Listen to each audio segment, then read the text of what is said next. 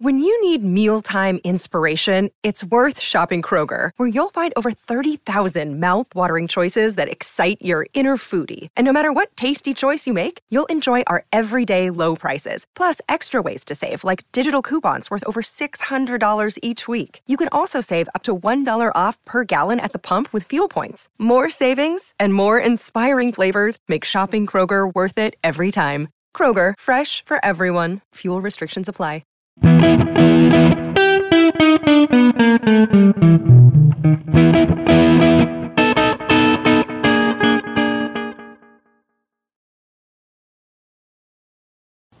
Fala pessoal do Endo Direct e do Nefro Papers, tudo bem com vocês? Aqui quem fala é o Edu. Eu sou Rodolfo. E aqui é a Meia, mais uma vez. Já estamos aqui na nossa quinta reunião desse trio maravilha aqui, nessa reunião Endo Direct barra Nefro Papers. Daqui a pouco tem música novamente no Fantástico.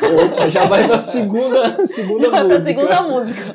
Exatamente, essa parceria aí que tem rendido boas discussões e episódios muito legais. E hoje a gente vai trazer para vocês uma discussão, mais uma vez, né, claro, nefroendocrinológica, sobre diabetes insípidos ou, mais recentemente, deficiência de AVP ou resistência ao AVP. Oi? Pois é. Vamos, vamos começar a discutir essa treta em relação ao nome. Mas, Rodolfo, qual que vai ser a agenda de hoje? Então, o Edu vai fazer um breve histórico daí sobre a doença em si. Depois a gente vai conversar um pouco mais sobre a definição do, da- do diabetes insípidos ou deficiência barra resistência ao AVP. Por que que houve recentemente essa mudança de nomenclatura, foi até tema do último congresso americano.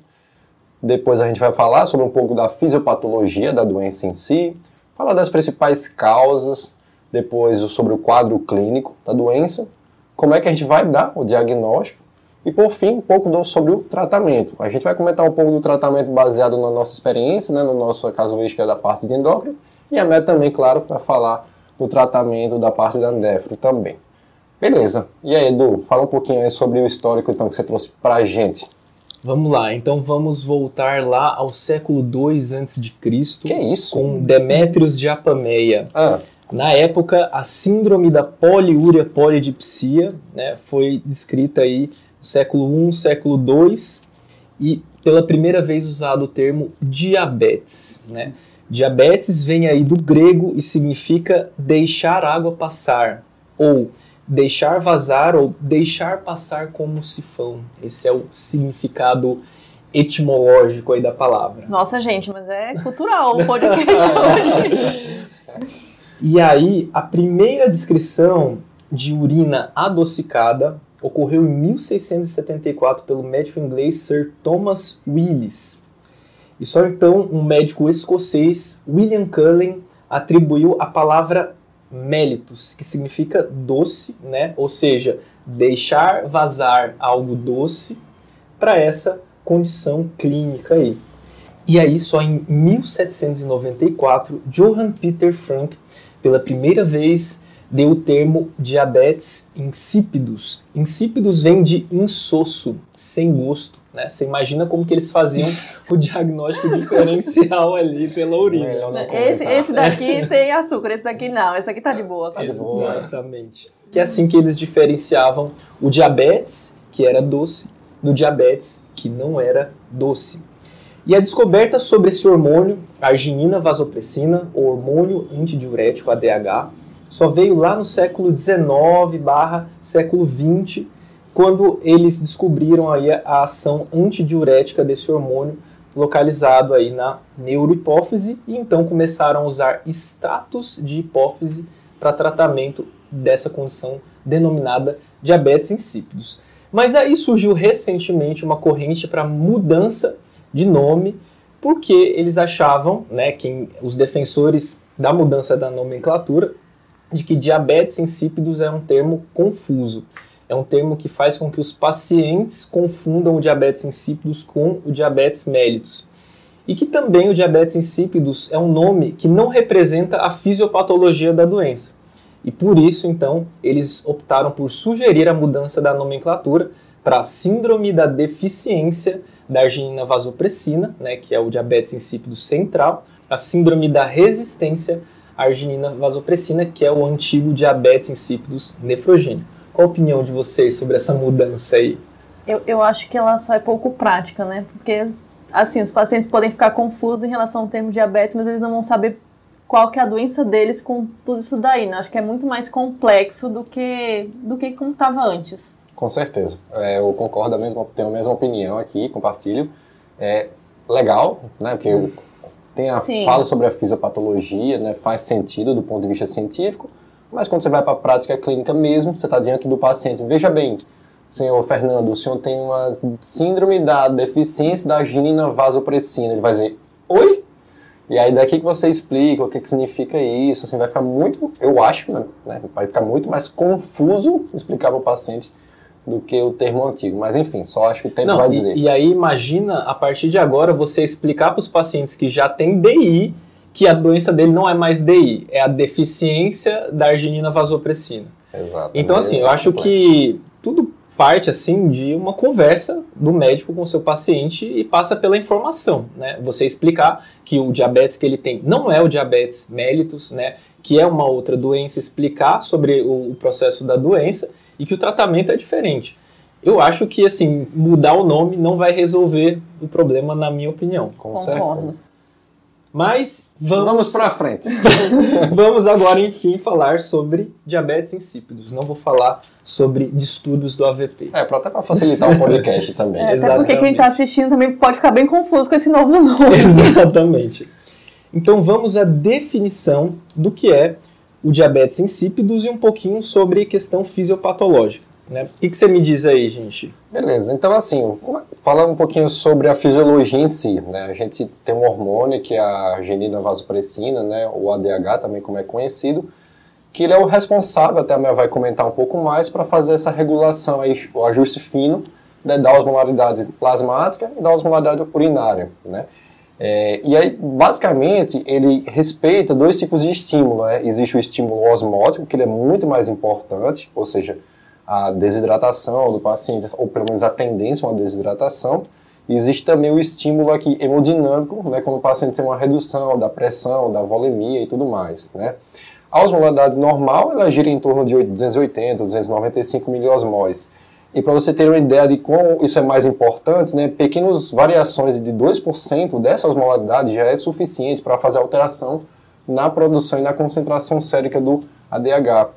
Por outro lado, você precisa ter uma, uma alteração mais acentuada, mais pronunciada da pressão em si. Muitas vezes o paciente tem que ter uma, uma, pelo menos um choque.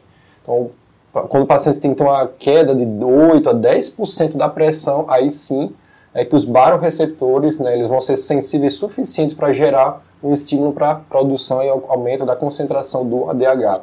Mas são basicamente esses dois estímulos aqui, né? E tem alguma coisa para acrescentar, É, Mel? o ADH é responsável por realmente fazer essa concentração urinária, né? Então eu gosto de pensar o diabetes insípidos como alteração de concentração urinária, que vai se caracterizar por poliúria e polidipsia, de forma geral. Né? E aí vem o primeiro questionamento: o que que é poliúria? Né? A gente estava até comentando isso antes. A definição clássica seria uma diurese maior que 3 litros em 24 horas para adultos ou maior que 2 litros por metro quadrado para crianças. Isso é uma definição meio arbitrária, a gente não tem uma explicação do porquê 3 litros, tanto que tem fontes que falam 4 litros, por exemplo, né? Mas o que é característico do diabetes insípido são essas duas coisas. É a questão da poliúria e a questão da polidipsia. Uhum, E aí entram aí também diagnósticos diferenciais disso daí. perfeito. Só citaria que é uma coisa que talvez seja mais comum, assim, da, da nossa parte, né, de até interconsultas, enfim. Tem pacientes que têm uma polidipsia primária. Uhum. Então, é um diagnóstico diferencial. Era um diagnóstico que estava muito associado a patologias psiquiátricas, mas assim, existe uma tendência hoje, por exemplo, assim, a vida é saudável, né? Então eu vou beber bastante água porque isso é saudável. E às vezes pacientes fazem de fato poliúria por uma ingestão que é Excessiva, né? excessiva de água. Perfeito. Então, assim, basicamente a definição, como a minha bem citou, uma poliúria hipotônica aqui, né? Que aí você tem que partir desse pressuposto, condição sine qua non, para a gente pensar né, e destrinchar uma possível diabetes insípidos. Exatamente. E aí, só lembrando aqui da fisiopatologia, porque a gente vai dividir essa doença, né, o diabetes insípidos, na deficiência do hormônio, né, do ADH, que é quando você tem uma patologia ali a nível hipotálamo hipofisário. Lembrar que O hormônio é produzido nos neurônios magnocelulares do hipotálamo, mas ele é liberado, ele é secretado pela região da neurohipófise, ou hipófise posterior, né, que é um prolongamento do hipotálamo. Esse hormônio, ele cai na corrente sanguínea, ele vai lá nos rins, né? Onde exatamente, Mea? Eles vão agir em, em, nos túbulos, né? Túbulo coletor, enfim. E, e, eles têm uma ação nessa questão de, de concentração urinária, como eu tinha falado. Aham. Então ele é essencial para isso. Se a gente não tem ADH porque não tem produção, eu não vou conseguir concentrar minha urina. E aí entra outra parte também. Se eu tenho ADH, mas eu não tenho uma sensibilidade a ele ou tenho uma resistência a essa ação do ADH, eu também não consigo concentrar minha urina. Exatamente. Por isso a questão aí, a, o, o debate sobre a nomenclatura também, porque aqui quando a gente fala em diabetes insípidos, a gente está abordando tanto as causas em que cursam com a deficiência do hormônio, né, seja por destruição da, da região hipotalâmica hipofisária, quanto pela resistência à ação hormonal lá no, nos ductos coletores, quando você tem uma resistência ao receptor, né, receptor V2 aí que está localizado ali nos rins. E muitas vezes também a aquaporina 2, né? A gente não pode esquecer. Aí, então, a gente Isso. pensando em causa hereditária, a gente fala muito do receptor V2, mas eles Uhum. também estão associados à aquaporina 2. Perfeito. Maravilha. Beleza. E agora falando sobre causas, né? A gente pode falar basicamente das causas de diabetes insípidos central e das causas de diabetes insípidos nefrogênico, ou seja, causas que cursam com a deficiência do hormônio e causas que cursam com a resistência. Então a gente faz o seguinte, a gente comenta um pouco sobre as causas centrais e a Mea fala um pouquinho sobre as causas nefrogênicas, né? Então, beleza, Rodolfo, o que, que a gente vê de mais comum causando o diabetes insípido central? Então, né, partindo, do pres- partindo do pressuposto que existe aqui uma deficiência na produção barra secreção né, da, do ADH, qualquer causa que altere ali o eixo hipotalâmico hipofisário, né, provocando uma destruição do, do circuito neuronal e, consequentemente, redução da secreção do ADH, pode provocar o diabetes insípidos central. Tá? Por exemplo, tumores hipotalâmicos hipofisários, né, traumas, né, TCEs muito graves também podem provocar isso tumores que a nível do sistema nervoso central, seja uma metástase, ou então um tumor primário também, medicações podem provocar isso, hipofisites, né, estão descritas mais recentemente, mas na prática, e claro, causas idiopáticas que são muito importantes, né, que giram em torno de 40 a 50% dos casos também de DI central. Mas o que a gente acaba percebendo mesmo, Edu, não sei se é a sua impressão, pelo menos a gente vê muito na residência, não sei se é um viés, são causas tumorais mesmo. Né? Pós-operatório, principalmente. pós-operatório, crânio, faringioma, né, que também muito importante aqui, uma causa bem frequente de tumores que podem cursar com o DI central. Aqui apenas um pequeno parênteses, pessoal, que em geral, né, os adenomas hipofisários, né, em geral os não secretores, não cursam né, com o diabetes insípido, com fecha parênteses. Exatamente, é, isso é importante lembrar que menos de 5% aí dos adenomas hipofisários cursam com diabetes insípidos. Então, se você viu uma lesão em região de hipófise ali e o paciente está cursando com o DI, é melhor você pensar em alguma outra causa, como um crânio faringioma, metástase, né? Perfeito. Que são situações tumorais ali naquela região que cursam mais com diabetes insípidos ou uma hipofisite, como você mencionou, Com né? certeza. aham.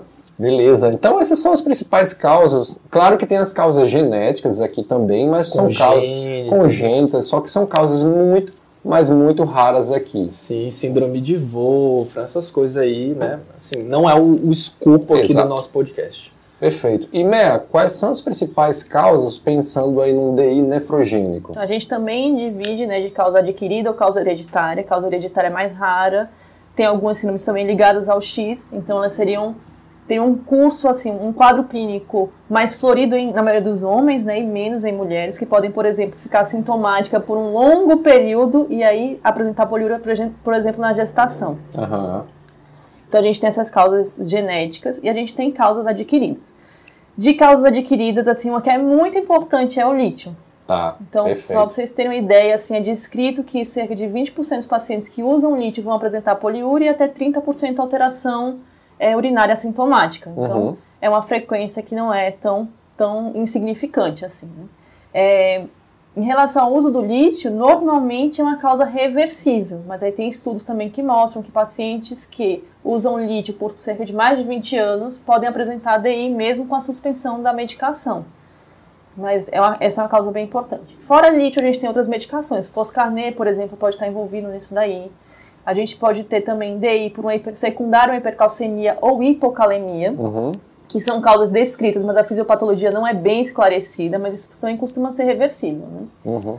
É, então, basicamente isso. Adquiridos, a gente pensa Tá. muito em medicação, pensa nesses distúrbios eletrolíticos, né, que é a hipercalcemia e hipocalemia, principalmente. Tá. E eu vi que tem descrito também por a anfotericina B, né? Você já viu algum caso Já na sua vi prática? caso, mas assim, é muito menos comum. Tá. Aham. Assim, lítio, acho que nem você falou. Com assim, a gente certeza, já tem um né? viés da residência, mas assim, lítio, mesmo depois da residência, foi o que eu vi associado. Perfeito, legal.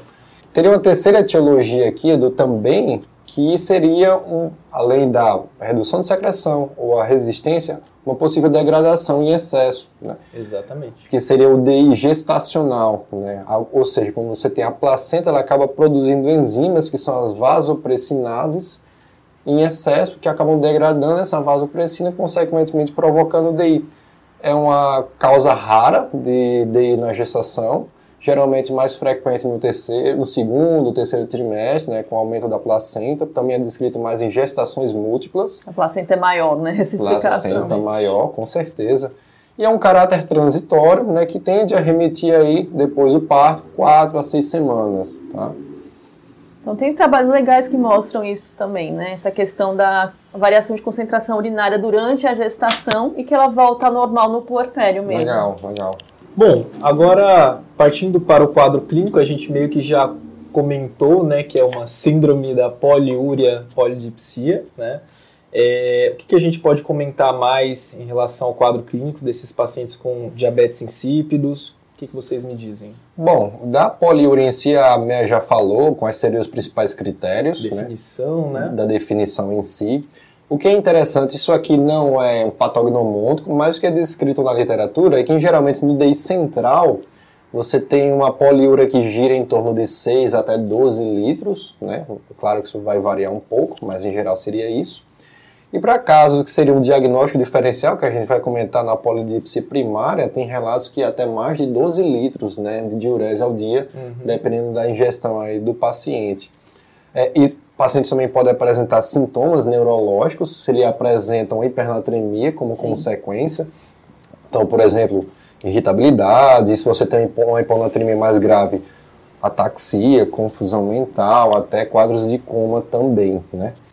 E como a gente já estava até comentando antes, né, do, do podcast, tem desse- descritos também, não se sabe muito bem explicar o porquê da fisiopatologia, uma redução de densidade mineral óssea a nível de coluna lombar e também colo femoral, mas uma coisa meio X. X ainda. É, estudo antigo também, É. um estudo de 98 aí que avaliou al- alguns pacientes com DEI central. Nem tão antigo assim, vai. É. Mas assim, fica. no- os autores não encontraram exatamente o motivo para ter essa associação. Existem hipóteses com relação ao receptor V1, né? Alguma, algum déficit sobre a atuação V1. Então, assim, a gente não sabe muito bem por quê. Eu citaria uma coisa assim que pode ajudar no diagnóstico diferencial. É, que não é, tipo, não tem uma validade 100%, tem até estudos posteriores que questionam, mas normalmente na polidipsia primária a gente não tem uma noctúria tão acentuada quanto Legal, no DI. Muito bom, muito bom. Importantíssimo muito isso. excelente. Excelente colocação, Mea. Exatamente. Isso é uma coisa que, que a gente vê classicamente, inclusive, né, nos pacientes com diabetes insípidos, que o, o principal, a principal queixa deles é insônia, né? Aham. Porque eles não conseguem dormir porque tem que ficar acordando de hora em hora para urinar, né? Sim. E outra coisa interessante também, quando a gente tem aqueles casos de um diabetes insípidos idiopático, né, é muito marcado o início da doença, né? Às vezes os pacientes Verdade. eles se lembram o dia que, que eles começaram a ter os sintomas, porque é um início geralmente abrupto, né? Tem aquela questão da preferência por água gelada, que a gente sempre também. Comenta também, mas isso, isso é uma coisa que chama É, atenção. Isso que a Mea falou me lembrou um caso lá da residência, né? Quando a gente rodava no ambulatório da neuroendócrino, que chegou justamente um paciente para avaliar uma poliúria, né? Que realmente ele já tinha um antecedente patológico prévio de esquizofrenia, então isso já aumentava muito a suspeita, né? Para uma polipsia primária. E quando eu questionei para ele, né, e a irmã dele estava na consulta, ah, mas como é que é a diurese na madrugada? Você está acordando para urinar? Ele fez, não. Então, assim, é uma coisa que realmente chama muita atenção. Às vezes né? você tem uma alteração de concentração urinária, dependente do ADH, isso não vai mudar, né? Não é, não- assim, a gente tem normalmente um ADH mais elevado durante a noite, daí a explicação porque na polidipsia primária não existe uma noctúria tão acentuada. Mas se a gente tem uma alteração nesse ADH, eu não vou ter essa, essa modificação fisiológica dessa forma, né? Então eu vou Uhum. ter uma deficiência da concentração o tempo inteiro. Exato, o cara vai urinar de manhã, de tarde, à noite, madrugada, Sim, né? sim. É bem chato mesmo. E, e uma coisa interessante que, que é bem prático e dá para fazer isso à, à beira-leito também é, é avaliar o aspecto da urina, né? Paciente com diabetes insípidos, meu, é aquela água É mineral, né? Cristalina. Então é urina você, hipotônica mesmo. É, de verdade, né? Você não vê um amarelinho ali na, na urina. Então é um, um dado prático, né? Dá para você fazer ali, às vezes o paciente está lá entubado, TI, sonda vesical de demora, hipernatremia, será que é DI, não sei o que. Aí você vai olhar o saco com a leitura, aquela urinazinha amarelinha, Amarelinha, ali bonitinha. bonitinha. Talvez não. E aí você citou uma coisa também importante, assim, que não é quadro clínico, mas é uma alteração laboratorial. Normalmente esse paciente que está ambulatorial, ele não vai ter uma, hiper- uma hipernatremia clara. Muito bem. Com Porque ele tem certeza. acesso à água, né? Com certeza, mas é muito bem, é um ponto importante também, porque o que a gente vê, né, é as pessoas valorizando muito mais o sódio do que a poliúria, né? Uhum. Isso. E, e a gente sabe que o que vai definir a- o diabetes insípidos é a poliúria hipotônica, Exato. né?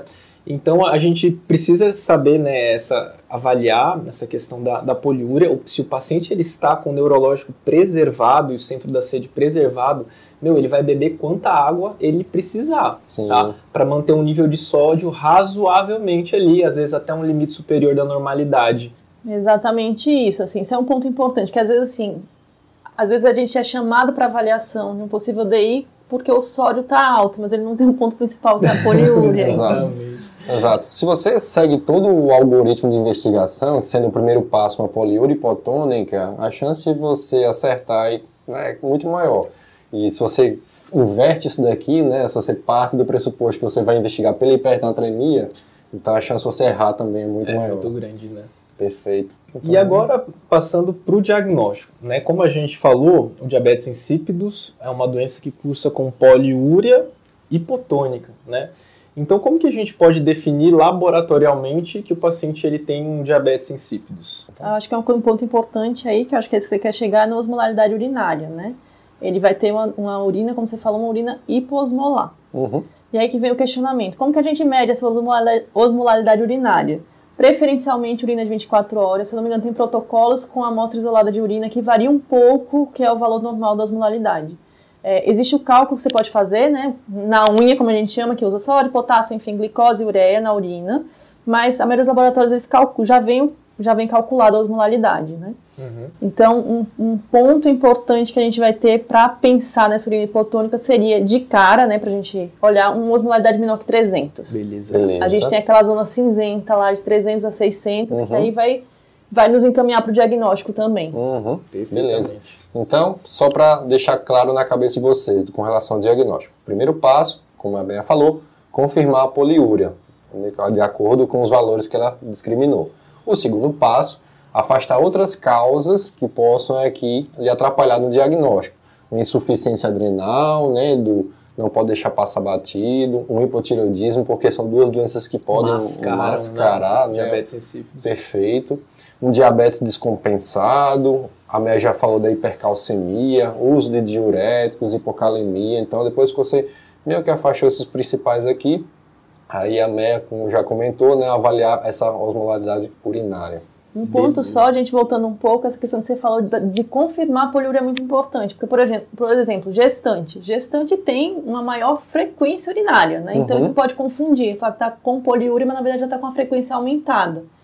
E quando, por exemplo, uma gestante que está com um DI, ela tem realmente a diurese muito aumentada aí. Então é uma coisa que, que é Chama importante a gente. atenção, né? exatamente, é importante a gente confirmar. Então, uma coisa que pode ajudar quando a gente avalia o diagnóstico diferencial dessas condições é a quantidade de poliúria.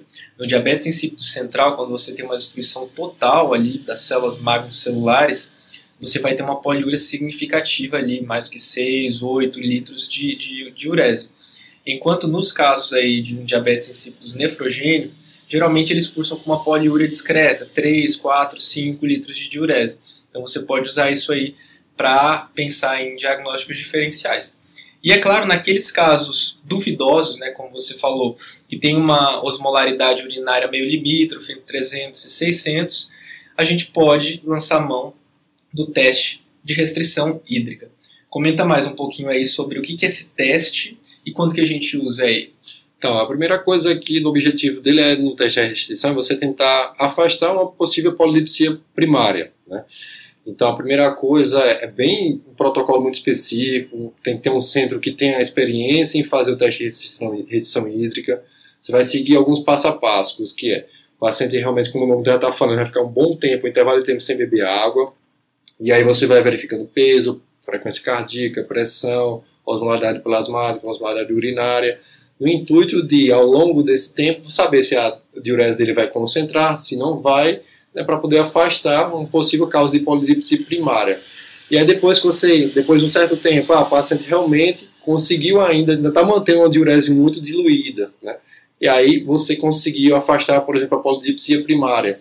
Mas agora você vai tentar diferenciar se é uma diabetes insípido central ou nefrogênico. Aí, na segunda etapa do, do teste de restrição, você pode lançar a mão e fazer a aplicação do DDAVP. Que aí, se o paciente ele consegue concentrar mais de 50% do teste, aí você está mais diante de uma causa de um diabetes insípido central. Se ele concentra menos do que 50%, pode ser um diabetes insípido nefrogênico aqui. Então seria basicamente essa a finalidade do teste de restrição hídrica. Chamaria essa atenção de duas coisas, né? O paciente que tem essa polidipsia primária muitas vezes tem uma dificuldade maior de seguir o teste, então a gente está atento se o paciente realmente está conseguindo fazer a restrição, que é assim, essa questão de beber água da torneira, no banho, isso realmente acontece. Perfeito e estar tá atento também à dosagem do sódio sérico do, durante toda a restrição, né? durante uhum. todo o teste de restrição. Perfeito. E, e, uma ressalva também em relação a esse teste, a gente acaba usando ele nos casos que a gente tem dúvida, né? Sim. Se é um DI ou se é uma polidipsia primária mas é um teste que tem uma limitação em relação à acurácia. Tá? A acurácia diagnóstica do teste é em torno de 70%. E o estudo que validou esse teste diagnóstico, ele foi um estudo muito pequeno, foi um estudo com cerca de 30 pacientes, mais especificamente 36 pacientes. Então, assim, a gente pode lançar a mão desse teste, mas a gente precisa saber que existe uma limitação de acurácia. Então, é difícil de monitorizar e é difícil também, assim, de ter um teste que vai realmente matar a charada ali no fim das contas. Tá, e é justamente para os casos duvidosos, né? Se é um caso, um cara que fez, tá no pós-operatório de uma neurocirurgia, abriu uma polipsia aqui hipotônica, né? Tá fazendo aqui uma diurese, uma diurese extremamente diluída, tá com hipernatremia. Você não vai submeter o caso, né? O cara a um teste de que tá na sua cara aqui, que é um provável diabetes insípido central, tá? Exatamente. E aí, passando para uma para a última parte aqui em relação ao diagnóstico, a gente já falou sobre as armadilhas que a gente não pode cair, né? Avaliar cálcio, avaliar potássio, avaliar se ele não está com uma hiperglicemia, uso de medicações. E aí, finalmente, a gente vai para uma dosagem sérica aqui de um hormônio. Só que a gente não dosa a arginina vasopressina no sangue, né? É um ensaio muito ruim, tem muita labilidade do hormônio, Exatamente. né? E aí, para isso, a gente pode lançar mão de um, um precursor aí, de um, um, um, peptídeo, né, que ele é co-secretado aí em razões equimolares com o ADH, que é a copeptina. Né? Qual que é a ideia aí da dosagem da copeptina nesses pacientes? Então, a copeptina é um peptídeo secretado em proporção equimolar, o ADH, como você falou, ele, qual é a vantagem dele? Primeiro que ele tem uma excelente estabilidade para você fazer uma análise pré-clínica aqui, diferentemente do ADH, que você fazia radioensaio, dava muito trabalho, muito ruim. Por outro lado, aqui a copeptina ela tem uma análise pré-clínica muito boa. Dá para fazer no modelo sanduíche, que a maioria dos laboratórios eles fazem esse tipo de dosagem a desvantagem que não tem aqui no Brasil ainda, mas qual é a ideia inicial? Você faz a dosagem da copetina basal ou randômica, que a gente chama. Se você tem um valor, cutoff acima de 21.4, né, que foi o estudo do New England 2019 que ele estabeleceu isso, se você tem uma dosagem acima disso, seria provavelmente aqui um DI nefrogênico, né? É, porque você tem uma, uma, secreção muito aumentada aqui, né? Infere-se que você tem uma secreção muito aumentada do ADH, perfeito. Por outro lado, é, se você não tem esse valor aqui, você ficou na zona de limbo. E aí você, em vez de dosar a copeptina basal, você vai submeter aqui sobre um estímulo hipertônico, uma solução salina 3%, tá? que tem um protocolo específico, sim. E aí, se esse valor da copeptina sobre o estímulo do, da solução salina hipertônica tem um valor acima de 4,9 picogramas por ml, seria um diagnóstico de polilipsia primária. Beleza. E às vezes também, Rodolfo, é, tem alguns protocolos de dosagem de copeptina em pacientes com pós-operatório de ressecção transesfenoidal. Uhum. Né? Esses pacientes que têm um tumor hipofisário, um adenoma, é, a gente sabe que esses pacientes têm uma grande chance de fazer um DI, que na maioria das vezes é um DI transitório, mas existe essa possibilidade. A copeptina Aí a gente ainda está vendo aí estudos para validarem essa conduta mesmo, mas ela pode ser dosada no pós-operatório porque uma curva de copeptina e descendente, né, uma queda muito abrupta de copeptina no pós-operatório poderia né, traduzir num, numa evolução com diabetes insípido central. Não, legal. É interessante isso daí. É, a desvantagem é que, assim, no Brasil ainda ela é pouco disponibilizada. Seria mais Sim, naqueles grandes sim. centros, né, que já tem realmente o, o ensaio disponível. Mas, quem sabe futuramente. Seja uma Exatamente. ferramenta a mais aqui. Perfeito. É, e aí, em relação a só exames de imagem, Edu, se a gente está diante de um caso de diabetes insípido central, né, além do, da parte do exame laboratorial, vale a pena você lançar a mão de uma ressonância de célula tusca, né? E, como eu falei, a, a grande suspeita aqui é um DI central para você tentar investigar qual seria a possível etiologia, causas tumorais, uma hipofisite, uma metástase, enfim, né? Idiopático. idiopático. O que a gente percebe no, na imagem da ressonância de célula é que o habitual é aquele padrão clássico você encontrar o brilho né, da neurohipófise, naquela ponderação da, do hipersinal em T1, e quando você tem uma suspeita do DI, né, esse brilho está ausente. né? Então já é uma outra ferramenta que você lança a mão aqui para pensar num possível quadro de uma DI central. É, e o interessante também é, se você tem um espessamento ali da haste hipofisária acima de 3 milímetros, você tem que pesquisar também tumores, infiltração, metástase, então dosar é, Hipofisite. é, exatamente. Dosar aqui alfa-feto, beta-HCG, pensar em outros diagnósticos diferenciais aqui, entrando na seara da etiologia do DEI central. Beleza. E agora sim, vamos para o tratamento, né?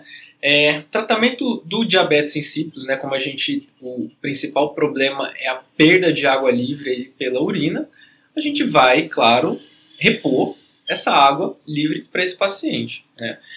E a gente sabe que, se possível, né, se o paciente está bem acordado e ele está com o mecanismo de sede preservado, a via de escolha é a boa e velha via oral, via enteral, tá?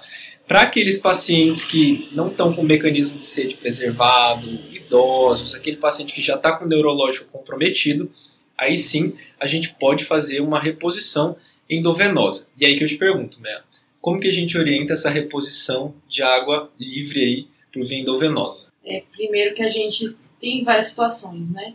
É, um ponto importante, acho que quer pensar é que tipo de soro eu vou fazer aí. Exatamente. Isso depende também de volemia, né? Essa questão, a gente está tendo discussão recente. O ouro glicosado não é que ele não hidrate, mas ele não repõe volemia. Se a questão da volemia é importante, às vezes a gente faz, por exemplo, soro ao meio pode ser uma opção. Às vezes, dependendo da situação, até soro fisiológico também, né? Desde que o paciente não esteja hipernatrêmico. Em relação ao quanto vai repor, nós aí tem várias situações. Por exemplo, se a gente tem uma situação de um pós, por exemplo, uma correção de um quadro obstrutivo, a gente não vai repor 100% das perdas. Tem gente que fala 80% das Uhum. perdas. Isso é bem variável mesmo. Mas o importante é a gente não deixar esse paciente desidratar, né? Garantir que ele mantenha-se hidratado. Então a ideia é ir repondo de acordo com as perdas dele mesmo. Não sei como vocês fazem, até pensando em pós-operatório em outras situações aí. Então, assim, o objetivo seria garantir uma hidratação adequada, principalmente via oral, naqueles casos que estão impossibilitados, ah, um pós-operatório, o cara está entubado, e aí você pode lançar a mão dessas outras formulações de hidratação. E o ideal a longo prazo, depois que o paciente já está estabilizado, é garantir, garantir aqui um balanço hídrico, de modo geral, zerado aqui, Sim, próximo disso. Exatamente. Né? Perfeito, neutro, né? exatamente, né? E é, aqui é muito importante no tratamento, né? Se a gente está com o paciente hospitalizado, obviamente quantificar a diurese, Perfeito. fazer balanço hídrico. E se ele está com uma, uma variação do sódio ou está com uma previsão de variação do sódio, a gente precisa seriar o sódio desse paciente. Aí, Aham. no nosso protocolo de pacientes em pós-operatório de cirurgias tran- via transfenoidal, a gente orienta né, um sódio a cada 6 horas, né, para ver como que esse paciente vai evoluir, se ele não vai evoluir com uma hipernatremia. Lembrando que a grande maioria dos pacientes não faz hipernatremia porque ele está vigio, ele sente sede. Está né? compensando. né? Então a primeira coisa que ele vai sentir é muita sede, ele vai pedir muita água e você vai ver ele abrindo aquela diurese mesmo na evolução do pós-operatório. Então, a princípio, a gente orienta bastante o paciente que ele precisa, né, respeitar ali a, a sede dele e beber água se necessário. Acho que Beleza. esse é um parâmetro importante mesmo, né? A questão da sede, não tá ali de graça, né? Garante, inclusive, a- a- o que o sódio, mesmo que mantenha-se no limite superior e fique dentro do padrão normal. Com certeza. Eu acho que é uma das principais coisas que você tem que respeitar, que é a sede do paciente. Perfeito. E agora sim, em relação à parte medicamentosa, né, vamos começar pelo, pelo diabetes insípido central. O que, que a gente faz, Rodolfo? O que, que a gente tem de medicação para fazer o tratamento nessas situações? Qual a dosagem? Beleza. Então, partindo do, pressuposto que você tem uma deficiência da secreção do AVP, a gente usa o análogo do AVP, né, o famoso DDAVP aqui. A, a ideia é que realmente qual é a vantagem dessa medicação, desse análogo, é que ele age apenas sobre o receptor V2, então ajuda até o pessoal da nefra, né, não agindo sobre V1, então não causa hipertensão, não descompensa a hipertensão de base do paciente, então isso é bom. Então age só realmente na fisiopatologia da doença. Então sobre o DDAVP a gente tem algumas formulações. Existe a formulação via oral, né, o comprimido do DDAVP, que tem duas apresentações, tem o de 100 microgramas, tem o de 200 microgramas. Ele é 10 vezes menos potente do que a apresentação nasal, que acaba sendo a nossa preferência no dia a dia. É, uma desvantagem também da via oral do comprimido é que tem uma absorção baixa. É meio chato de tomar ele também por causa dessa absorção, porque ele pode ser degradado, como ele é um peptídeo, né, ele pode ser degradado no estômago.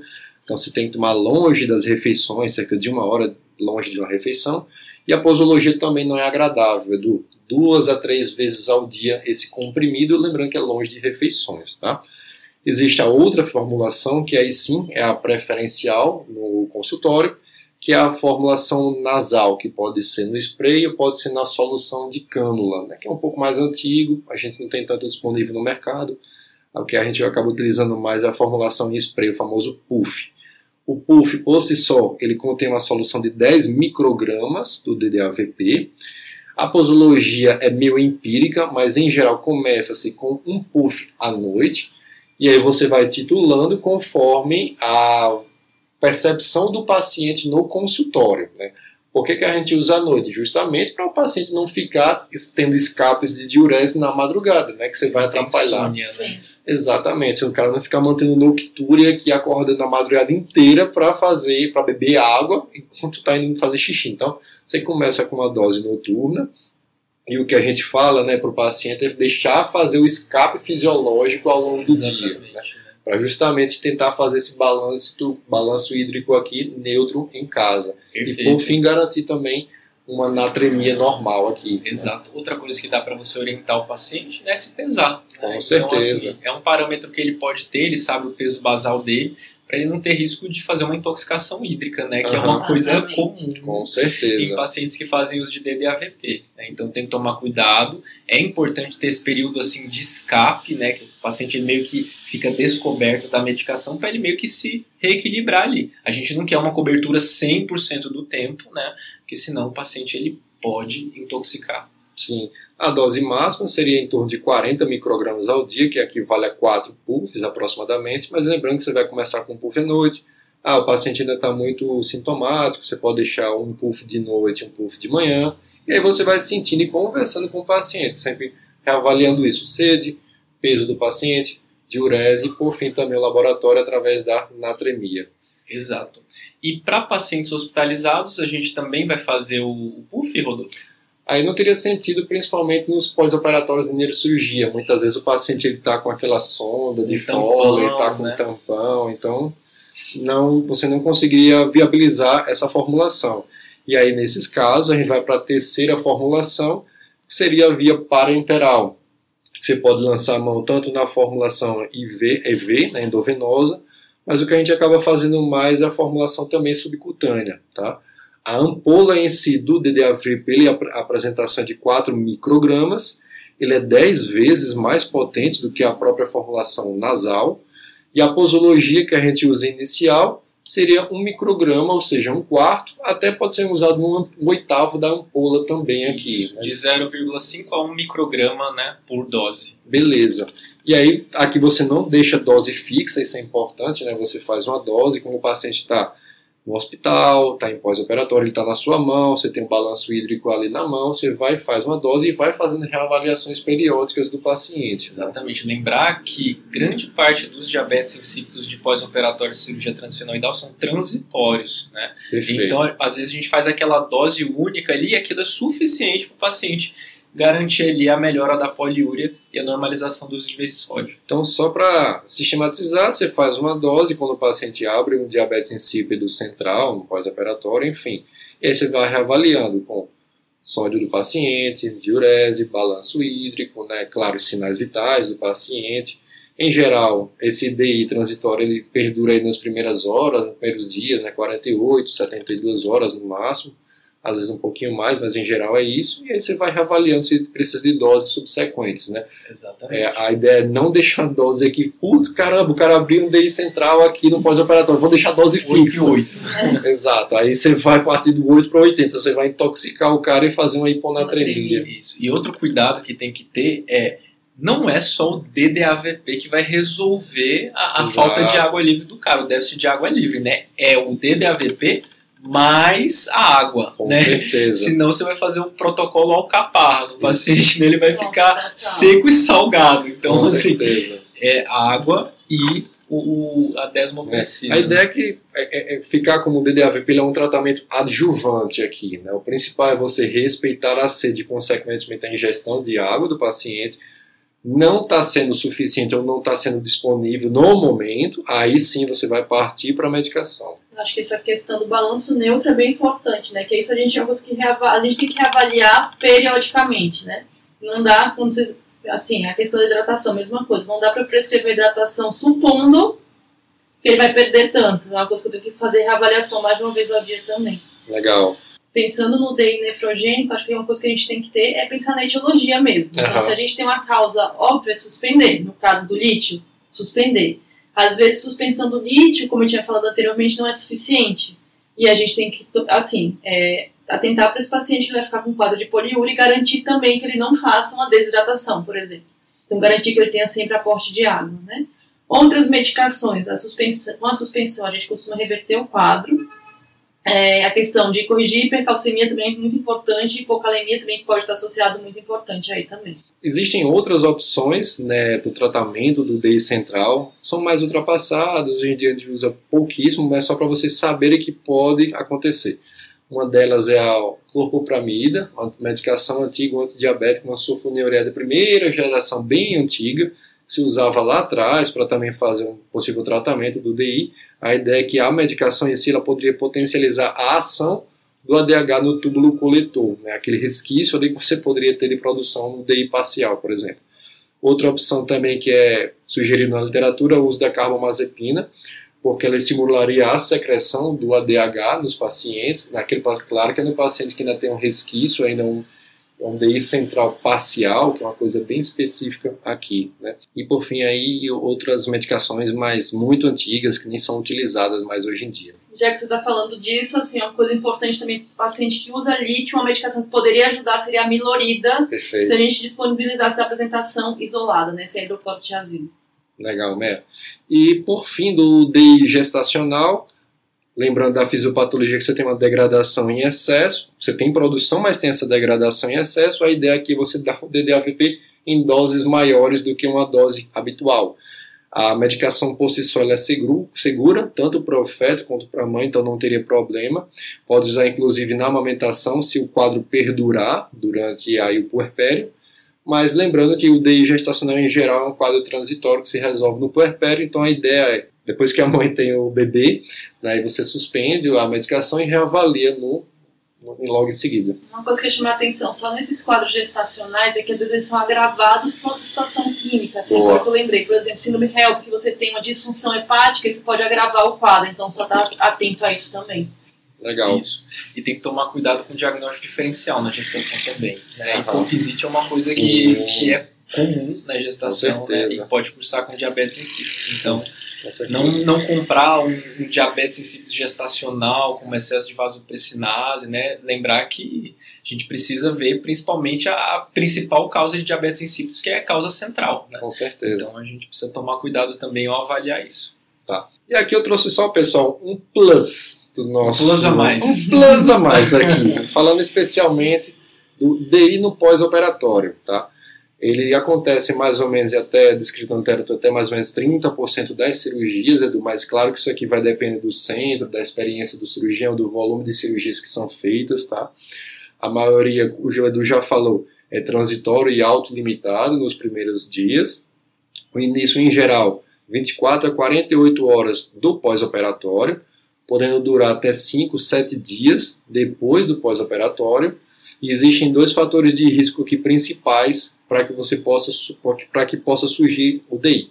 O primeiro deles que é descrito ficha licórica durante a, a cirurgia, né? então a chance de você apresentar um DI no pós-operatório é maior.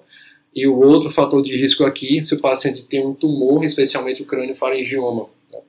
Então ele já pode, o crânio-faringioma por si só, no pré-operatório Já, já, pode ter. já DI, pode né? ter, e no pós-operatório você aumenta mais ainda a chance. E existe uma, uma, uma fisiopatologia também, que é a famosa fase trifásica. Opa, famoso. Lembra? É bem raro, mas acontece com frequência. Bem raro, É bem raro, mas eu já vi. É, exato. Começa a fase trifásica aqui. A primeira fase seria um choque neuronal, que se chama. Você tem uma poliúria importantíssima do paciente, porque a neurohipófise ela ficaria ali atordoada, então ela não conseguiria liberar de forma é, segura e de forma é, eficaz o ADH, então ele teria uma poliúria franca ali nos primeiros dias, dois a cinco dias, pela incapacidade dessa secreção e até liberação do ADH. A segunda fase é, seria uma liberação excessiva e desordenada do ADH, que já tinha sido previamente preparado, estava produzido, mas não conseguia ser secretado. E aí poderia até fazer um contrário, o paciente pode até fazer um CIAT nesse momento aqui. Fazer uma hiponatremia aí. Perfeito, exatamente.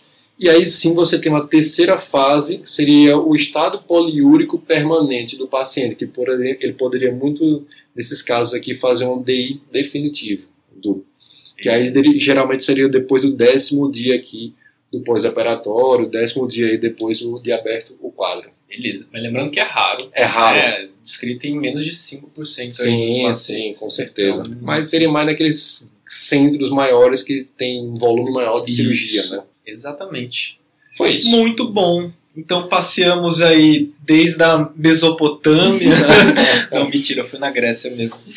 E falamos um pouquinho sobre a história, mudança de nomenclatura, né? Por que, que nós não concordamos com essa mudança de nomenclatura? Acho que isso não vai ajudar o paciente. Sim. Falamos sobre etiologia, quadro clínico, diagnóstico, né, as armadilhas diagnósticas.